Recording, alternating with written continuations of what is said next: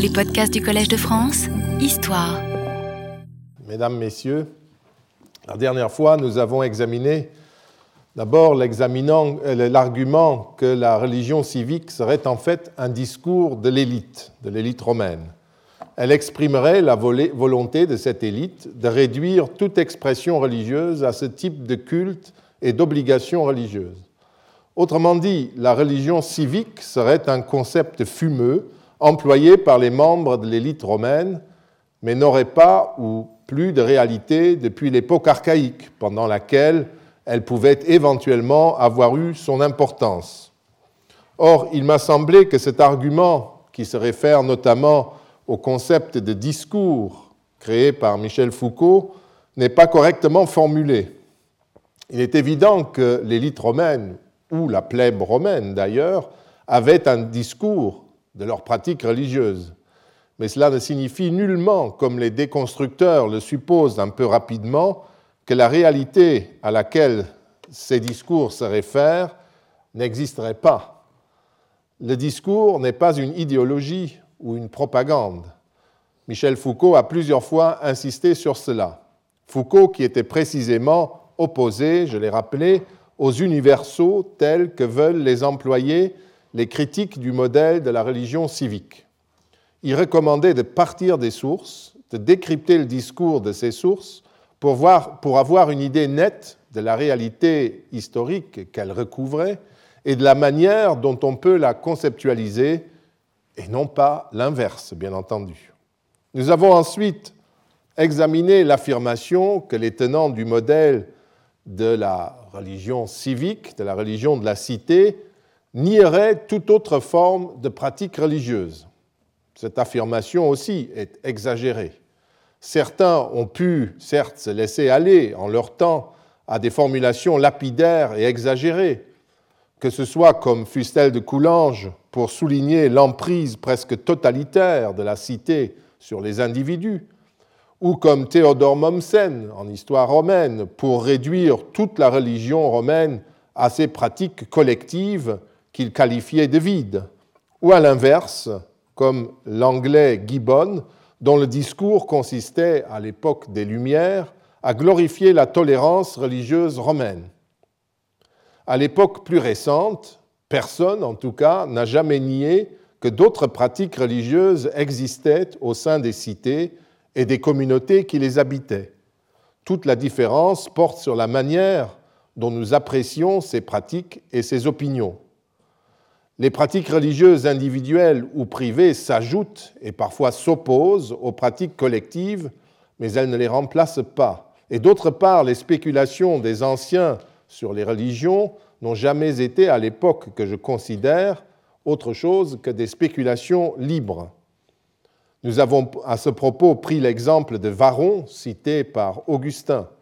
Son exemple démontre que quelqu'un qui pourrait parfois faire penser à une sensibilité religieuse différente, proche de la, religiosité luthérienne, mettons, établissait néanmoins une hiérarchie très claire entre pratiques religieuses conformes aux, aux, traditions ancestrales, donc le modèle de la religion civique, pour ainsi dire, et ses opinions personnelles, même s'il préfère celles-ci. Parler de Varron du point de vue religieux comme d'un pythagoricien ou d'un philosophe éclairé est partiellement inexact, puisqu'en fait, il était religieusement du côté du modèle civique. Le fait qu'il discute en privé, et le critique même, n'en fait pas un ennemi ou un désenchanté, car il faut se rappeler que nous ne parlons à propos de la religion romaine que de rites et d'obligations rituelles, et non d'un corps de croyances ou d'opinions obligatoires qui irait complètement à l'encontre des opinions de Varron. De Varron. Il n'y avait rien qui s'opposait en fait à ces opinions philosophiques dans les pratiques rituelles.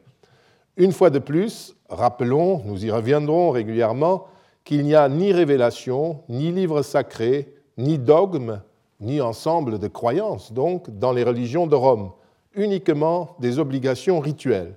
Varron est donc tout à fait pieux, plus pieux même que d'autres, puisqu'il l'est, nous le savons par ses écrits, par un acte délibéré. Et pour vous donner un autre exemple, que les tenants du modèle de la religion civique n'ont pas oublié les autres pratiques religieuses, ce sont précisément ces gens-là, dans le domaine grec et dans le domaine romain, qui ont écrit le volume, euh, enfin dans le volume de l'histoire des femmes, qui a paru en France, sous la direction de Georges Duby et Michel Perrault, qui ont rédigé les chapitres sur la religion des femmes. Pour la première fois, on consacrait des études à la pratique religieuse de la femme romaine. Donc ce n'est pas du tout par euh, négligence que nous avons jeté ça, mais parce que nous nous sommes concentrés sur un certain nombre de euh, pratiques avant de passer à d'autres. D'autre part, ces érudits romains, comme Varon, tenant du discours de l'élite, ne niaient nullement l'existence d'autres communautés religieuses et d'autres obligations non plus. Il leur arrive de mépriser ces communautés religieuses et même de les persécuter s'ils en ont le pouvoir, non parce qu'ils nient ces pratiques ou ces religions, mais parce qu'elles veulent à leurs yeux se substituer ou s'ajouter aux obligations religieuses existantes, sans suivre la procédure habituelle, parce que c'est tout à fait possible, mais pour cela, il faut toute une procédure euh, traditionnelle. En fait, l'élite romaine admettait qu'il y avait plusieurs voies pour explorer un si grand mystère, pour citer Simac. Pour le reste, à leurs yeux, tout est dans l'institution, une institution toute tournée vers ce monde-ci. Celle-ci, cette institution est ouverte pour peu qu'on observe la procédure ancestrale pour y entrer. Nous avons ensuite abordé un autre argument. Il concerne une affirmation qui remonte à Fustel de Coulanges et qui est répétée par euh, Christian Sorvinou Inwood dans un texte au demeurant très général. Hein. Vous voyez que c'est dans un volume sur la cité grecque d'Homère à Alexandre. C'est une présentation très euh, globale, très superficielle forcément, et c'est dans ce cadre qu'elle a fait ses, affirmations sur la religion civique. D'après cette affirmation de Christine Sourvinou, l'identité civique se confondait avec l'identité religieuse. Elle était consubstantielle à l'identité religieuse. On était citoyen parce qu'on participait au culte de la cité. Les dénonciateurs du modèle civique de la religion s'appuient sur cette formule un peu en porte-pièce et copiée d'ailleurs euh, sur ce que dit Fustel de Coulanges pour démontrer qu'elle est fausse, puisque l'identité construite par le culte ne serait pas claire et univoque. Plusieurs arguments sont développés pour prouver cela. Le premier argument porte sur les catégories religieuses des Romains. Euh, le théologien euh, Krauter, vous vous rappelez, nous en avons parlé, essaye de montrer en commentant différentes définitions du religieux par les Romains qu'aucun d'entre elles n'est vraiment euh, englobante. Pourquoi, d'ailleurs, devrait-elle l'être? Nous avons démonté ces critiques en démontrant que ces textes étaient mal compris et qu'on voulait faire de, de définitions juridiques des définitions historiques ou sociologiques, par exemple de la distinction entre rite public et rite privé. Autre exemple, celui des différents modes de célébration du culte qui énoncerait une identité romaine par la pratique de cultes étrangers. Là encore, ces notions sont plus ou moins mal comprises, parce que Krauter ne se rend pas compte que c'est précisément d'un discours impérialiste de l'élite romaine qu'il s'agit, d'un discours et d'institutions censés prouver vers l'extérieur, devant les étrangers, l'ouverture de Rome à ses alliés dans le monde entier. C'est parce qu'ils considéraient que leur identité se présentait comme étrangère, non autochtone, grecque, puisqu'ils viennent de Troie, n'est-ce pas, de la ville de Troie, qu'ils ont créé cette catégorie du, du rite grec, dite du rite grec.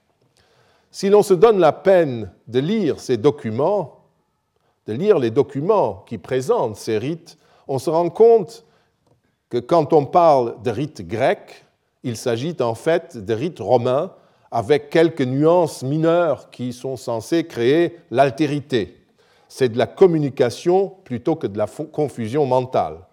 Le ritus graecus, le rite grec, est entrée comme telle dans le corps des obligations religieuses de la République romaine, tout comme les Graeca Sacra de Cérès, la version romaine du culte de Déméter et de Corée, c'est-à-dire ce qu'on appelait les rites grecs de Cérès, sont entrés dans le corps de la religion romaine la plus authentique d'après les Romains. Mais la catégorie du rite grec n'a plus été productive après la Deuxième Guerre punique. C'était un moment donné de l'impérialisme romain. Si ce n'est dans le cadre des cultes appartenant à cette catégorie, qui continuait, bien entendu. Par exemple, les cultes recommandés par les livres sibyllins appartiennent fréquemment à ce qu'on appelle le rite grec, comme la célèbre cérémonie des Jeux séculaires célébrée sous Auguste, Domitien, euh, Septime Sévère. Et je pourrais dire la même chose à propos des Étrusques, qui entrent eux aussi dans euh, l'identité romaine. Les aruspices étrusques étaient sous la République, donc avant Jésus-Christ, des membres de l'aristocratie étrusque qui étaient consultés par les Romains à cette époque comme un oracle étranger à l'instar de l'oracle de Préneste ou de celui de Delphes, que Rome consultait régulièrement, comme toutes les cités de Méditerranée. Cela ne tient pas au chaos de la religion romaine, ou à l'ambiguïté, le flottement de l'identité des Romains, mais à une démarche classique dans toutes les cités du monde antique de consulter des oracles étrangers reconnus par tous pour bénéficier d'une divination objective et non déterminée par des intérêts immédiats. Plus tard, à partir du 1er siècle après Jésus-Christ, les Romains créèrent eux-mêmes un ordre de 60 aruspices qui conseillaient le Sénat et les magistrats. Ces aruspices étaient des prêtres romains de rang équestre et n'étaient d'ailleurs pas tous originaires d'Étrurie. C'était désormais une institution romaine. C'était aussi une Étrurie construite, vous le voyez. D'ailleurs, toutes ces façons de vénérer les dieux étaient considérées comme constituant la religion romaine, comme les obligations religieuses des Romains. Si elles traduisent d'une certaine complexité, ce n'est pas parce que la religion romaine publique n'arrivait pas à créer une identité claire, c'est parce que l'identité romaine était et se voulait complexe. Elle ne se réduisait pas à la simplicité de la relation d'un individu avec son créateur. C'était quelque chose de différent.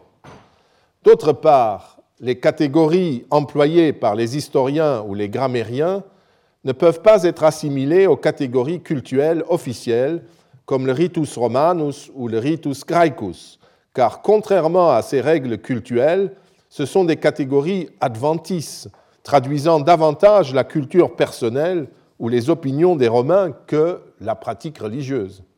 Même une catégorie aussi bien partagée que la superstition, superstitio, un terme qui date du 1er siècle avant notre ère, eh bien même un terme comme celui-là n'est pas une catégorie religieuse, en ce sens où elle aurait été officiellement appliquée par des prêtres à telle ou telle exagération dans la pratique, et notamment au culte étranger et barbare, qui était censé se conduire de façon superstitieuse.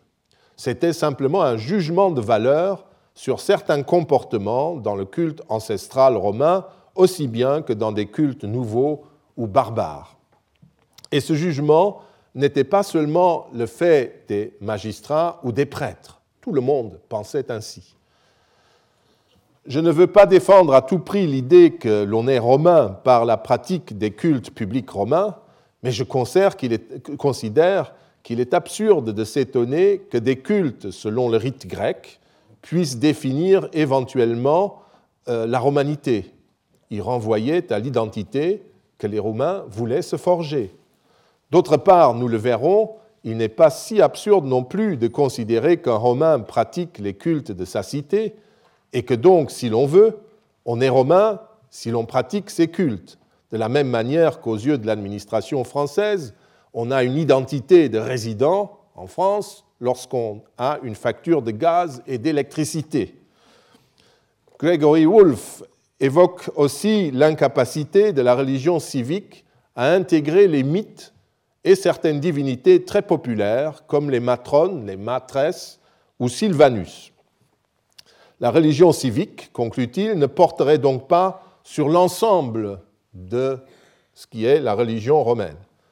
Cette objection est étrange, car tous les spécialistes du mythe et de la religion antique, quelle que soit leur position par rapport à la religion civique, savent, ou devraient savoir, que le mythe ne fait pas partie de ce que les anciens appelaient religio, en grec threskeia, en romain sacra ou hiera. Les mythes étaient des récits, plus ou moins complexes, plus ou moins vieux, qui circulaient dans la société et appartenaient à la culture des différentes communautés.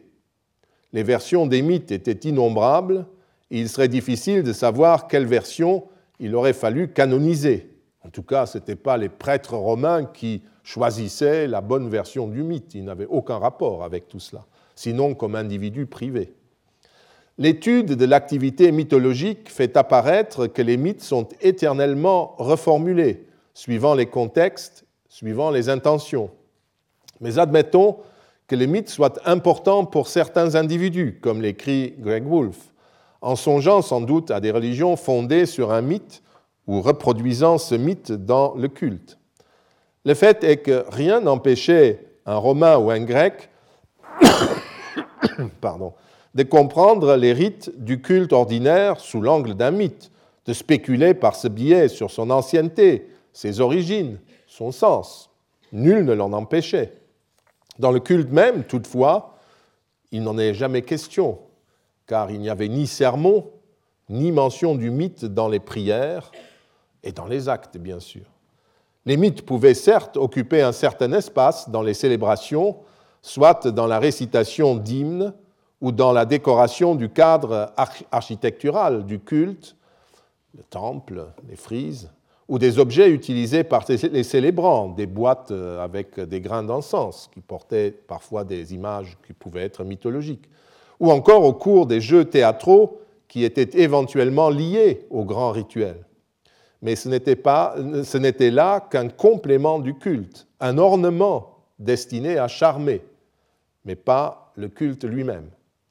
C'était le rôle du mythe de servir d'ornement, de réjouissance au moment de la conclusion du culte. Les prières et les gestes du culte, quant à eux, ne faisaient aucune allusion au mythe, comme d'ailleurs à d'autres interprétations du culte, philosophiques ou morales ou tout ce que vous voulez. En revanche, la phase ludique d'amusement qui concluait les grands services religieux, qui s'appelait d'ailleurs en général l'oudi jeu, les grands rites se concluent par des jeux, eh bien cette phase ludique utilisait fréquemment le mythe, c'est-à-dire des versions variables d'un mythe, d'une trame mythique. Ce mythe ne doit en aucun cas être compris comme la doctrine du culte qui venait d'être célébré. J'ai démontré ici même, si je me souviens bien, que lors des jeux séculaires, par exemple, qui constitue l'un des rituels complexes les mieux connus de la religion publique des Romains, l'hymne séculaire, qui existait, il est écrit par Horace, vous l'avez peut-être traduit quand vous étiez au lycée, l'hymne séculaire était un commentaire des jeux, soulignant des jeux séculaires, soulignant certains de leurs aspects et se référant aussi à des mythes, qui ne sont toutefois jamais mentionnés dans les prières de ces cérémonies elles-mêmes. Et cet hymne était chanté à la fin, après les banquets, et les sacrifices et les banquets, une fois que le rituel était fini, enfin la célébration sacrificielle proprement dite était finie, au moment où les célébrants se rendaient en procession au grand cirque pour y conclure la fête par des courses, des courses de chars. Les protocoles des jeux séculaires que nous avons nous apprennent encore que les jeux subsidiaires ajoutés après la fête proprement dite comprenaient aussi des ludi graiki astiki, littéralement des jeux grecs urbains. C'est une typologie de, jeux, de jeux théâtraux, qui semblent avoir compris des tragédies, donc des épisodes mythiques empruntés à la grande tradition mythologique grecque. Donc c'est là que se greffe comme un ornement, un plaisir au moment où on retourne à la vie profane, euh, c'est là que le mythe, par exemple, apparaissait, mais pas au cœur du dispositif rituel, du dispositif religieux. Bref, prétendre que la religion civique brimait celui qui voulait du mythe quand il se mettait en relation avec les dieux est d'une part absurde parce que le mythe n'avait rien à faire dans le culte, de l'autre faux car le mythe occupait bien une partie dans la célébration du culte et dans la vie privée des individus, mais elle n'est pas celle qu'un moderne, habitué à des religions fondées sur un grand mythe ou à l'enseignement de la littérature grecque, attendrait. Quant aux divinités très répandues, comme Sylvanus ou les matresses, qui n'auraient pas reçu, qui n'auraient jamais reçu un culte public dans la cité, la réponse est tout aussi simple. Sylvanus était, Sylvain, hein, était à Rome et dans le une divinité qui était surtout vénérée dans le cadre domestique. Qu'on se rappelle les rites décrits par Caton l'Ancien, Caton le censeur qui évidemment s'adresse à Sylvanus dans le cadre de l'agriculture dans sa villa. Les esclaves, par exemple, avaient une relation particulière avec ce dieu. Comme d'autres divinités privées, le dieu n'a pas eu de culte public à Rome. En revanche, euh, en revanche, quand les Romains ou des cités romaines de l'Empire se trouvent dans l'espace protégé et géré par Sylvanus, par exemple aux frontières de l'Empire, là où il y a les grandes forêts, c'est là que le dieu est à sa place en quelque sorte, eh bien euh, c'est là, aux frontières de l'Empire, que les soldats le vénéraient, et même les magistrats des cités, comme dans la colonie de Philippe en Macédoine, où euh, un certain Hostilius Philadelphus finança en son nom, euh, en raison de son élection à l'édilité, une magistrature locale, une série d'inscriptions sur une chapelle de Sylvanus, qui était certainement publique. Autre exemple, faisons un saut jusqu'en Afrique, en, Numidie, à Lambèse, en Algérie, où euh, Marc Aurèle et Lucius Verus construisirent même, par l'intermédiaire de la Légion troisième Auguste, un temple à, vous le voyez, Jupiter Valens, Esculape et Salus, Igia en, grec, et enfin à Sylvanus.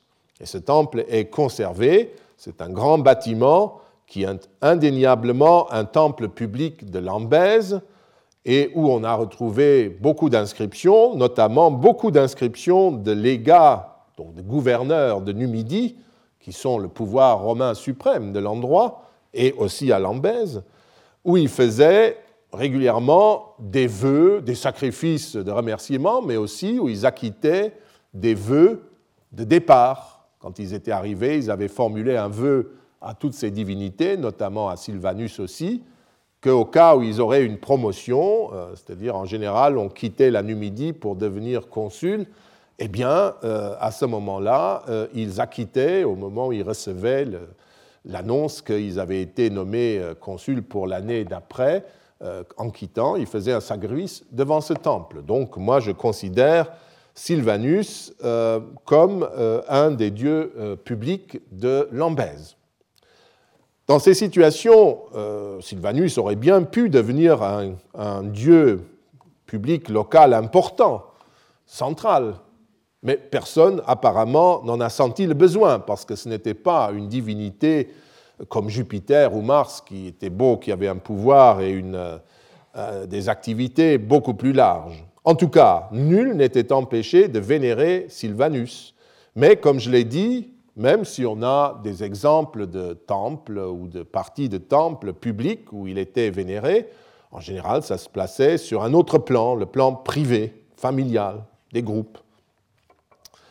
Ce n'est d'ailleurs pas parce qu'une divinité n'avait pas de temple et de culte public que cette divinité n'était pas vénérée par les Romains. Parce qu'elle peut être vénérée ailleurs, à la maison, et souvent euh, cela est invisible du point de vue archéologique pour nous. Il est vrai que cette situation suscitait parfois des conflits avec les autorités.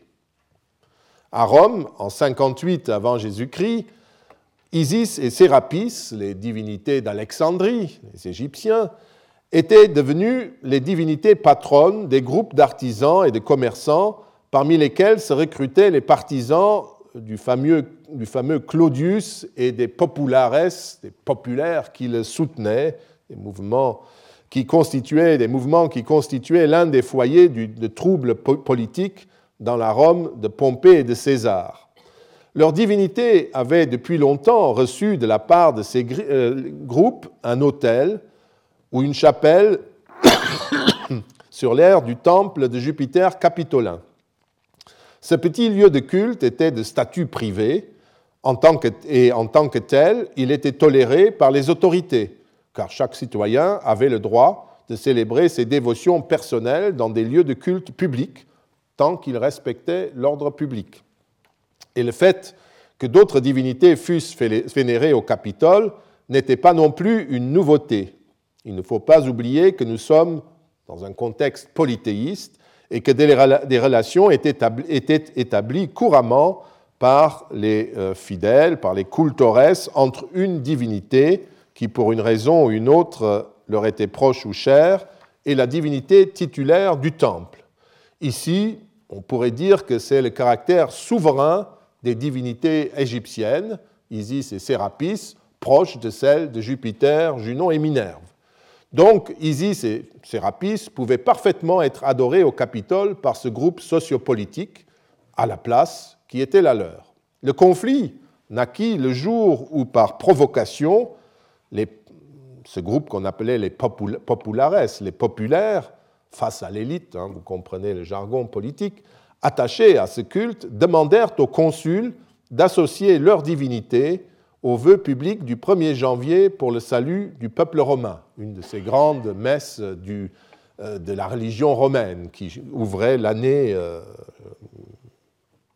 le premier acte de l'année, si vous voulez.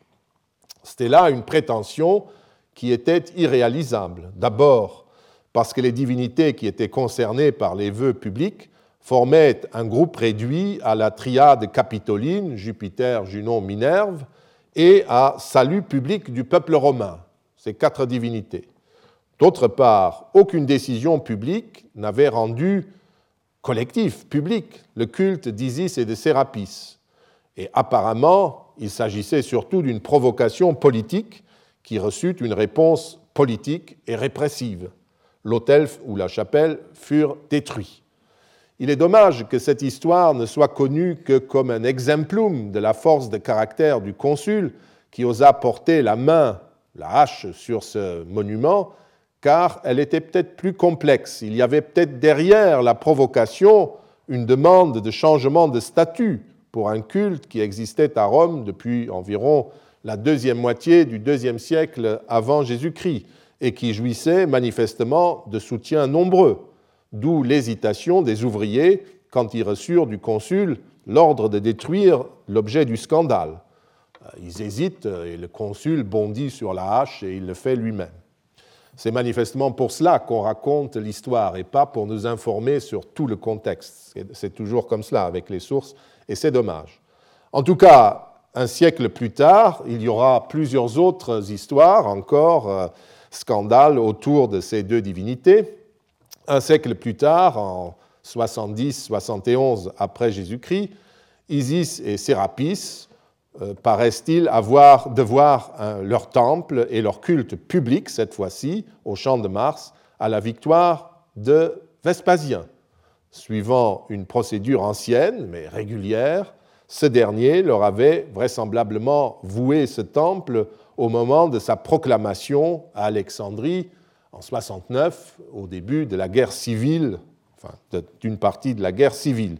Et il récompensait les dieux qu'il avait soutenus euh, quand il euh, eut remporté la victoire, et il leur offrit ce beau temple au champ de Mars, autour du Panthéon, aux environs du Panthéon actuel.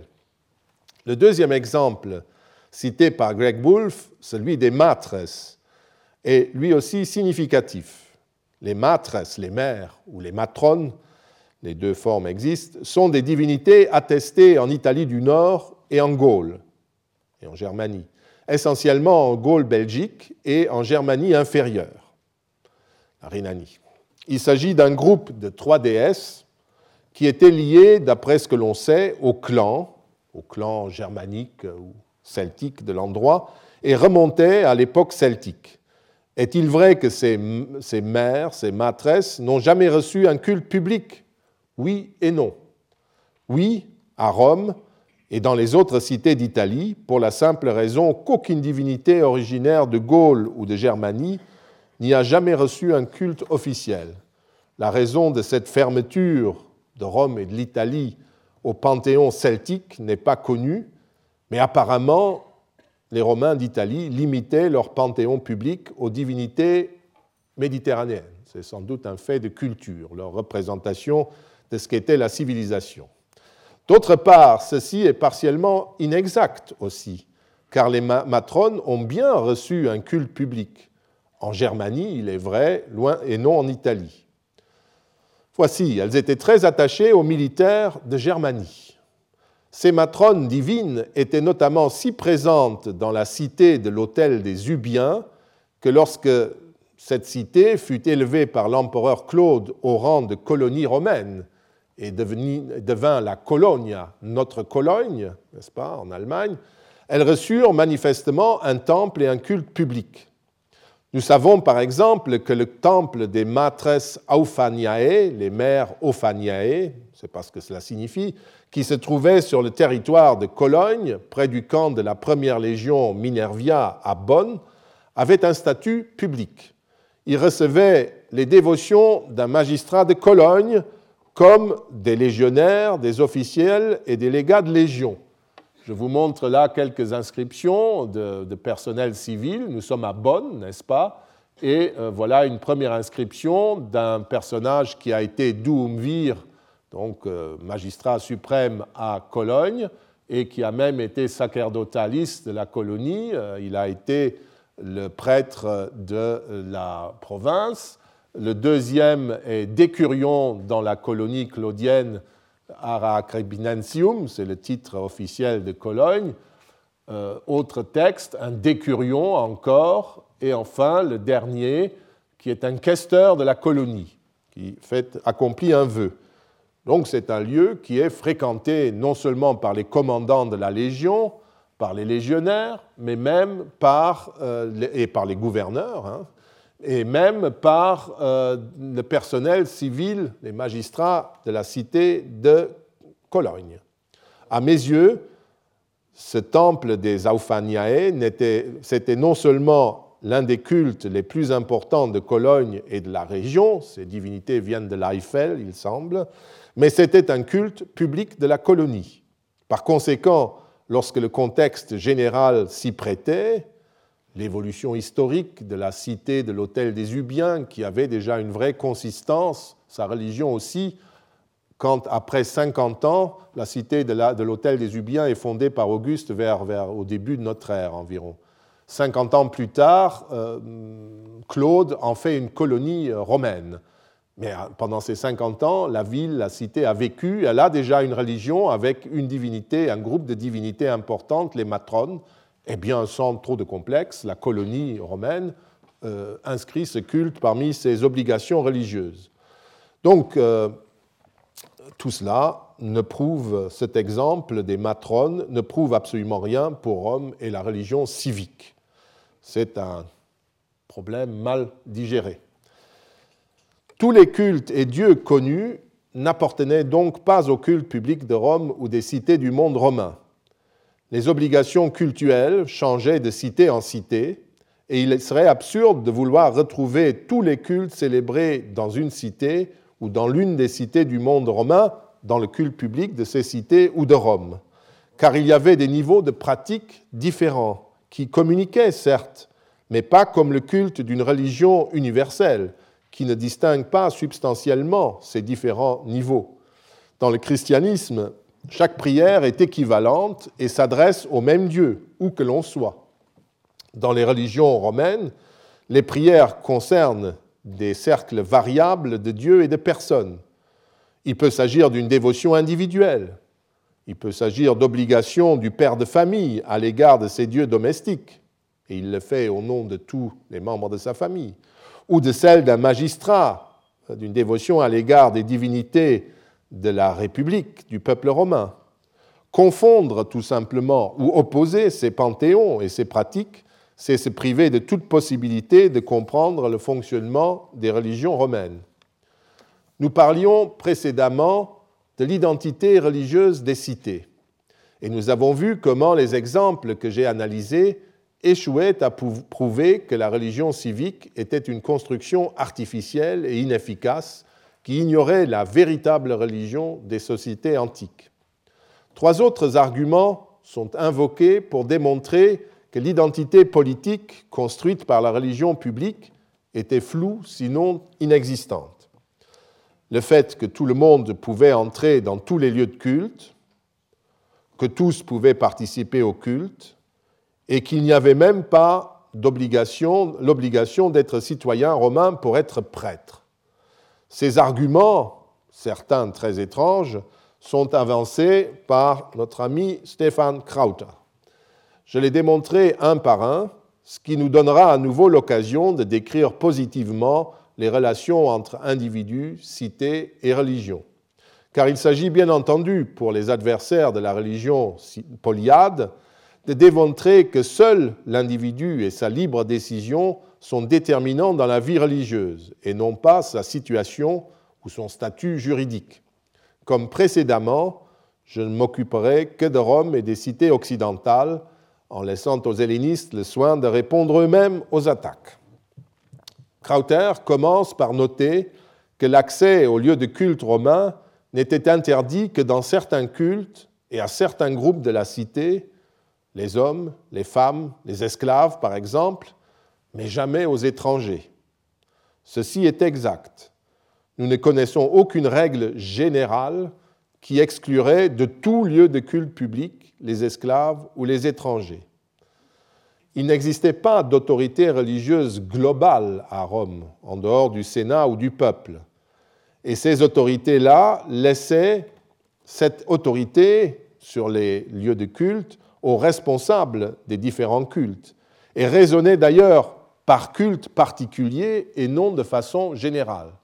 C'était celui qui s'occupait de tel temple qui réglait les problèmes de tel temple, puis il parlait d'un autre temple et d'un autre culte, etc. Mais jamais globalement. Il ne disait jamais dans tous les temples publics de Rome, on ne connaît pas une décision de ce type.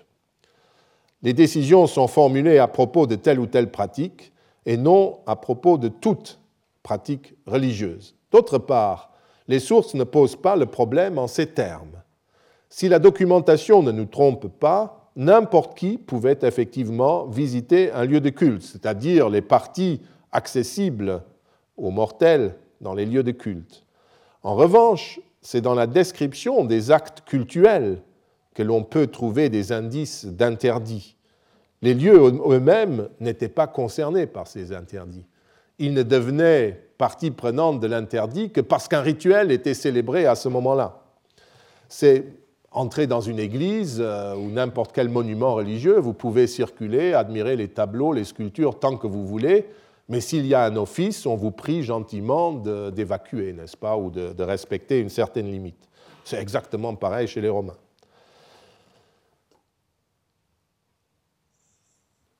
C'était du culte d'Hercule que les femmes était exclu. C'était de celui de Bonadea que les hommes étaient bannis. On peut imaginer que les jours où il n'y avait pas de culte dans ces deux sanctuaires, nul n'en chassait les hommes ou les femmes. Et cela ne concernait d'ailleurs pas tous les sanctuaires d'Hercule et euh, peut-être pas même tous les sanctuaires de Bonadea, mais en tout cas ceux de Rome, Forum Boarium, et celui de l'Aventin pour Bonadea. Dans le mythe étiologique, qui nous raconte l'origine de ces interdits. Pourquoi les hommes ne peuvent aller chez Bonadea, les femmes chez Hercule? Eh bien, dans les mythes étiologiques, Hercule aurait certainement reçu de l'eau des célébrantes des rites de Bonadea s'il était venu à un autre moment. Et l'histoire aurait été différente. Les hommes auraient, euh, euh, il aurait autorisé les femmes à venir au grand hôtel du Forum Boarium et sans doute les relations avec Bonadea des hommes auraient été plus simples. Mais le mythe est comme cela, et c'est ça l'interdit. Pour un point très particulier, pour un deux sanctuaires très particuliers, pendant les jours de culte. Le reste, on ne sait pas. La première remarque de Krauter, donc dans les trois arguments que j'ai énumérés, la participation aux actes cultuels, témoigne d'une certaine ignorance du fonctionnement de la religion romaine, et notamment de la religion publique. Il constate notamment que euh, la majeure partie des sacra publica, des rites publics, étaient de toute façon célébrés de façon non publique, c'est-à-dire sans grande assistance.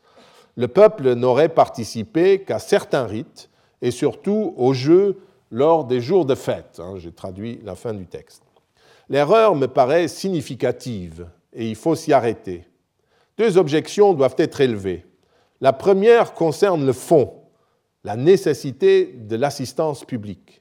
La seconde porte sur la présence de la foule qui n'est nullement limitée à quelques grandes cérémonies. Voyons d'abord le problème très, très intéressant, euh, par ailleurs, de l'assistance limitée qui prouverait que tous ces rites n'étaient que les cultes quasiment privés de quelques grandes familles de l'élite. Qui dit que tout le peuple ou une grande partie de celui-ci devait obligatoirement assister aux mille et un rites de la religion publique? Tres facium collegium, trois personnes constituent un collège. Ce principe romain établit qu'il suffisait que trois personnes soient présentes dans une activité pour, que la collectivité concernée soit concernée, soit présente. De la, de la même manière que le minyan juif constitue la communauté habilitée à prier et agir collectivement. Littéralement, nombre, le minyan est le quorum de dix hommes, des hommes, adultes, adultes hein, requis pour tenir un service public. À Rome, le grand pontife romain ne pouvait pas décider seul. Deux autres pontifes devaient exprimer la même opinion pour que la vie soit valide, parce que c'est le collège pontifical, tout le groupe qui s'exprime. Mais il faut qu'il soit trois. Quatre, pas important. Trois en tout cas. Et le grand pontife seul ne suffit pas. Comme l'explique Cicéron dans le discours sur la réponse des aruspices, ce que trois pontifes avaient décidé avait toujours une valeur assez inviolable, assez vénérable et assez contraignante pour le peuple romain, le Sénat et les dieux immortels eux-mêmes. C'est un de ces textes où vous voyez que les dieux sont censés accepter l'institution religieuse romaine. Les protocoles des sacrifices qui célébraient à Rome et dans la banlieue romaine révèlent que les douze frères Arval, dont nous avons souvent parlé ici, qui étaient chargés de ce sacrifice public dans ce sanctuaires de banlieue, étaient généralement entre 5 et 9, parfois un peu moins, et jamais tous les 12. Mais s'il fallait un nombre minimal de présents pour que l'acte cultuel fût valable, la présence d'un quatrième ou d'un onzième prêtre n'y ajoutait rien. Ce point doit être souligné. Il ne s'agit pas de juger dans le culte public la qualité religieuse du rite par le nombre des présents, comme s'il y avait une relation entre la conviction et la ferveur individuelle et le nombre des présents. Dans une religion qui accorde le primat à l'obligation et à l'exactitude rituelle, la piété consiste avant tout à observer celle-ci, pas à en faire plus. Un Romain aurait été tenté de qualifier autant de ferveur de superstition. Dans le quotidien, chaque habitant de Rome ou des cités avait en sus une multiplicité d'autres actes cultuels à accomplir, et chacun s'occupait de la part qui lui revenait. Les magistrats, prêtres et autres représentants du peuple avaient la charge du culte public, et même si personne qu'eux-mêmes n'était présent, leur rite aurait paru à tous les citoyens valable et célébré dans leur propre intérêt. En tant que membre de collège, en tant qu'habitant de quartier ou en tant que membre d'une famille, Chacun avait son propre niveau de responsabilité religieuse et s'il voulait poursuivre une activité professionnelle, celle-ci lui suffisait amplement. Il n'était donc pas surprenant que la foule ne se presse pas toujours autour de certaines célébrations comme les sacrifices offerts au Capitole par le flamine de Jupiter aux ides du mois, c'est-à-dire le 13 ou le 15 de chaque mois, ou celle de la flaminique de Jupiter dans le bâtiment appelé Regia sur le forum romain au Nundinae, le 5 ou le 7 de chaque mois. C'était des rites que les prêtres allaient faire. Il y avait quelques badauds qui assistaient peut-être, mais ce n'était pas nécessaire. Encore faut-il savoir ce qu'on appelle participation dans ce cas-là. J'y reviendrai dans un instant.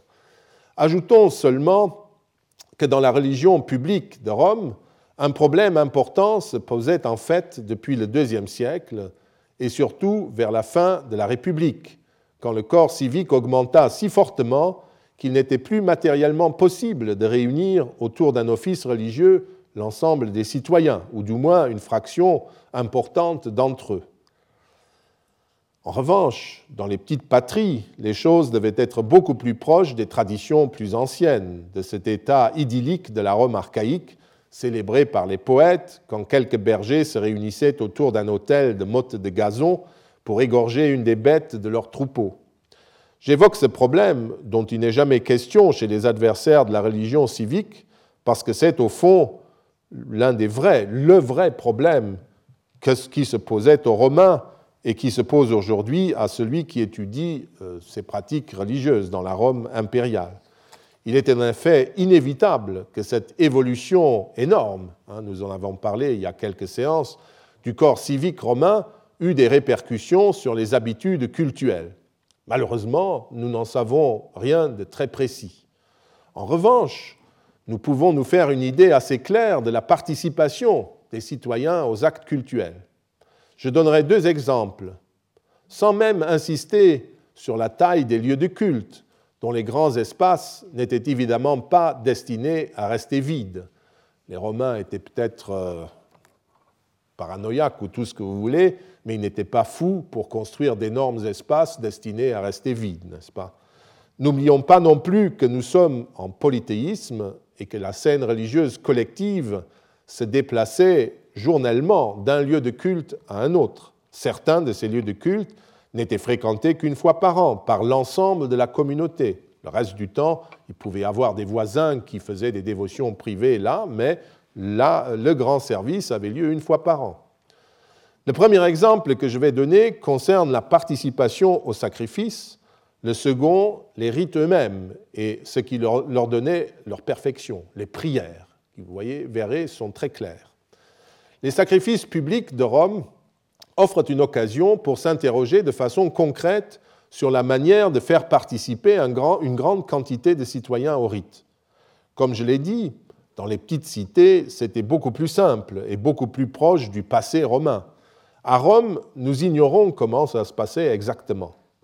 Le problème est rendu difficile pour nous parce que les sources ne précisent pas systématiquement que le peuple ou comment le peuple participait au banquet sacrificiel. Faut savoir ici que le sacrifice était un acte d'offrande à la divinité d'un aliment, c'est-à-dire d'un animal vivant qui était tué ou de végétaux, qui était ensuite partagé et consommé par la divinité et ensuite par les célébrants et tous les participants. De ce fait, le banquet sacrificiel était une nécessité rituelle sous peine de rendre le rite creux et de lui enlever tout fondement.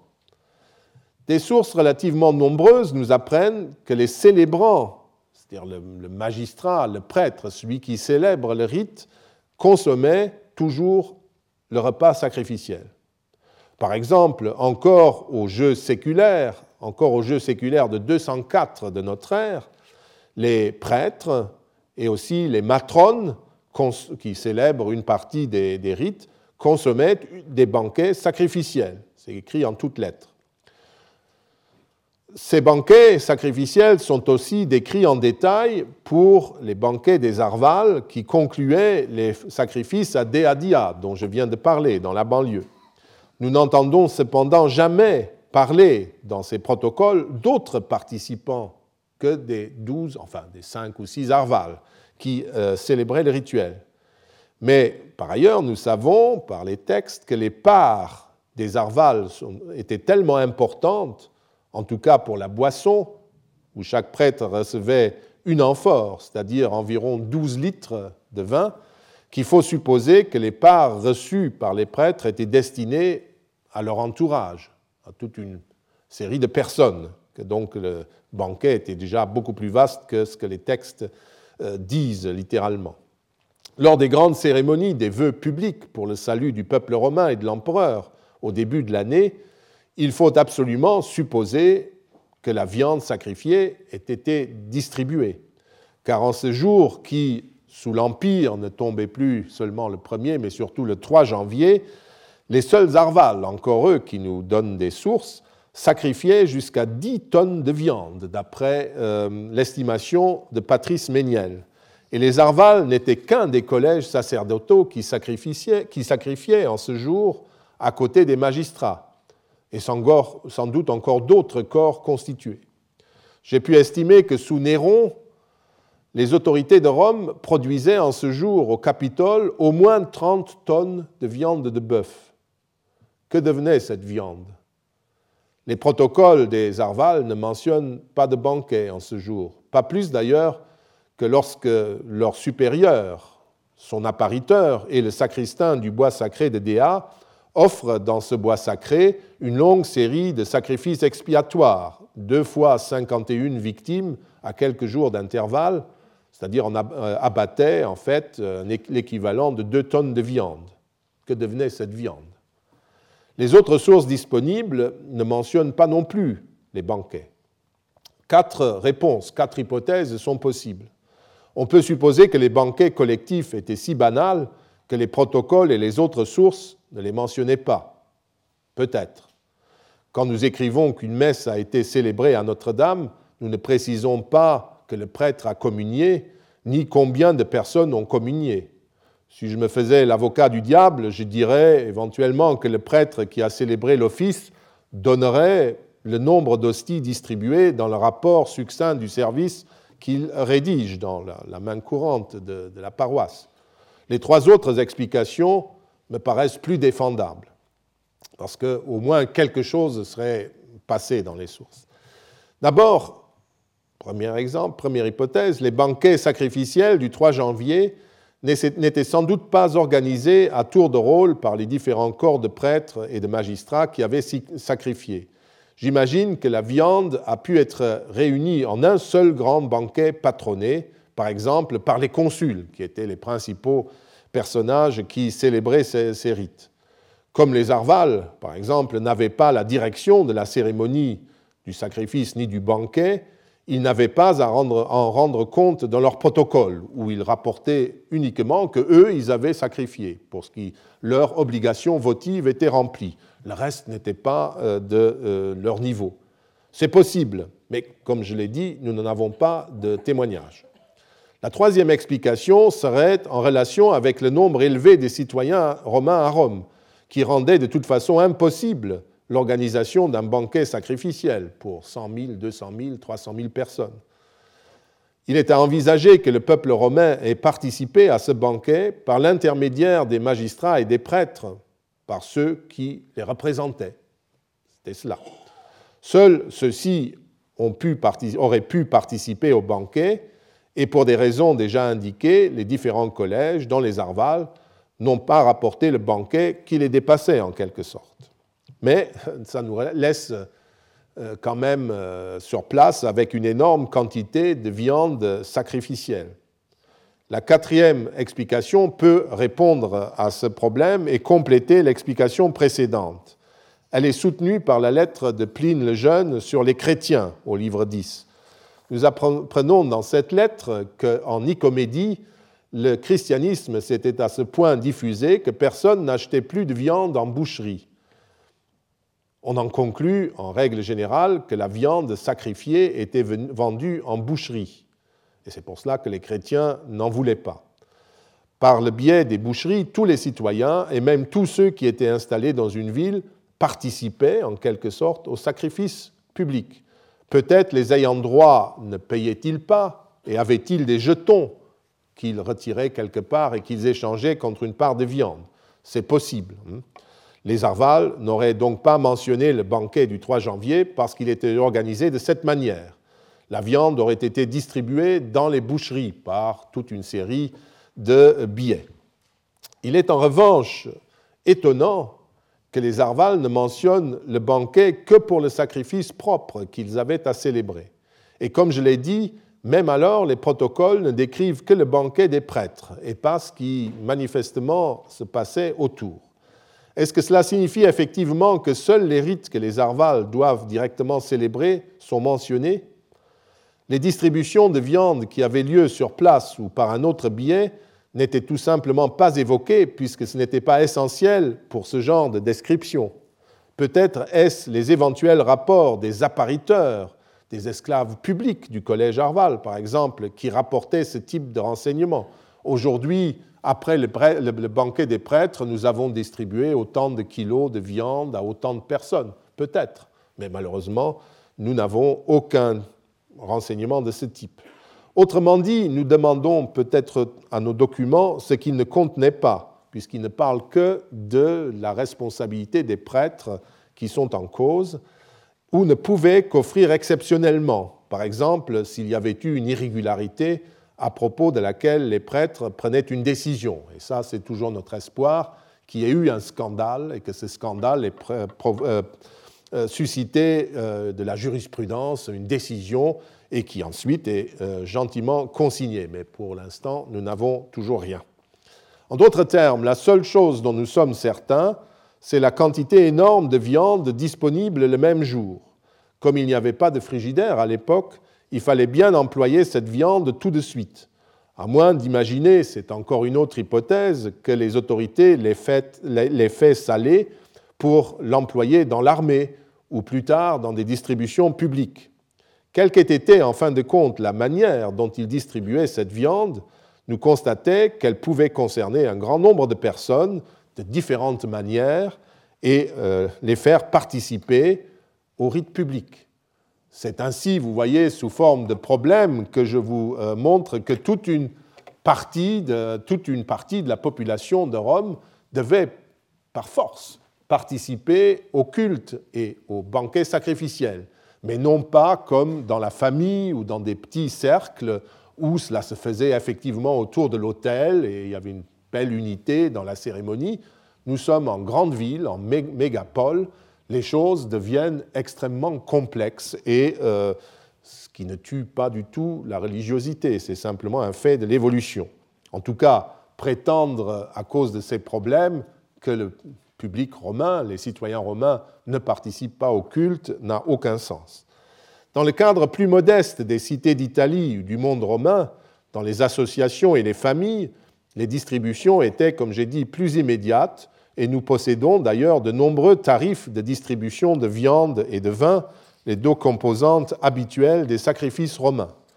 Il ne mentionne, chaque source a ses problèmes, et ces nombreuses sources sur les distributions ne mentionnent que rarement les sacrifices qui précèdent, mais dans la plupart des cas, on peut supposer qu'ils précédaient la distribution. Et un certain nombre de textes le montrent expressément ne fût-ce que parce que d'après les recherches sur les textes littéraires et une enquête archéologique de William Van Andringa et de Sébastien Lepetz actuellement en cours, euh, tout acte de boucherie était sacrificiel dans le monde romain. D'une manière ou d'une autre, les animaux étaient partagés entre les dieux et les humains.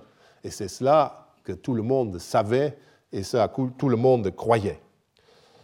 Pour toutes ces raisons, il est absurde de prétendre que les cérémonies habituelles de la religion publique n'étaient pas suivies par une large assistance. Je n'ai pris qu'une cérémonie régulière, qui était d'ailleurs doublée tout au long de l'année d'un certain nombre d'acquittements de vœux extraordinaires, par exemple, où autant de, tonnes de viande étaient abattues. Il faut y ajouter les autres grandes fêtes de l'année, à propos desquelles nous avons parfois des mentions directes de banquets, comme lors d'une fête appelée le Septimontium, la fête des sept collines, euh, dont Suétone rapporte une anecdote de l'époque de Domitien, fin du 1er siècle de notre ère, qui est précisément liée à une distribution alimentaire. Et on voit bien qu'il y a tant de monde qui sont assis dans le grand cirque. C'est là que se fait la distribution dans des sportules avec des paniers. Et qu'est-ce que c'est lors d'une grande fête de ce type, une distribution alimentaire? Bah, Le rapport existe avec un sacrifice préliminaire. N'oublions pas non plus que les compitalia, les fêtes des carrefours, des quartiers, qui comprenaient certainement des banquets dans les régions de Rome, dans les vichy, les quartiers de Rome, et réunissaient une large assistance pour une fête euh, euh, publique célébrée par les citoyens dans les quartiers, n'est-ce pas? Il faut les prendre pour une fête publique, mais à un autre niveau. Les Compitalia étaient une fête publique. Elles étaient annoncées par les magistrats de Rome, mais célébrées par le peuple des quartiers de Rome. Quand on oublie ça, évidemment, on ne trouve pas de fête publique. Et je ne mentionne pas pour l'époque républicaine les triomphes dont on nous raconte les énormes banquets sacrificiels qui duraient plusieurs jours, plusieurs semaines.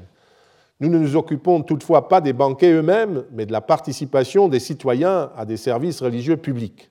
Recevoir, acheter et consommer sa part d'un sacrifice public signifie participer au rite en question, même si cette participation est formelle.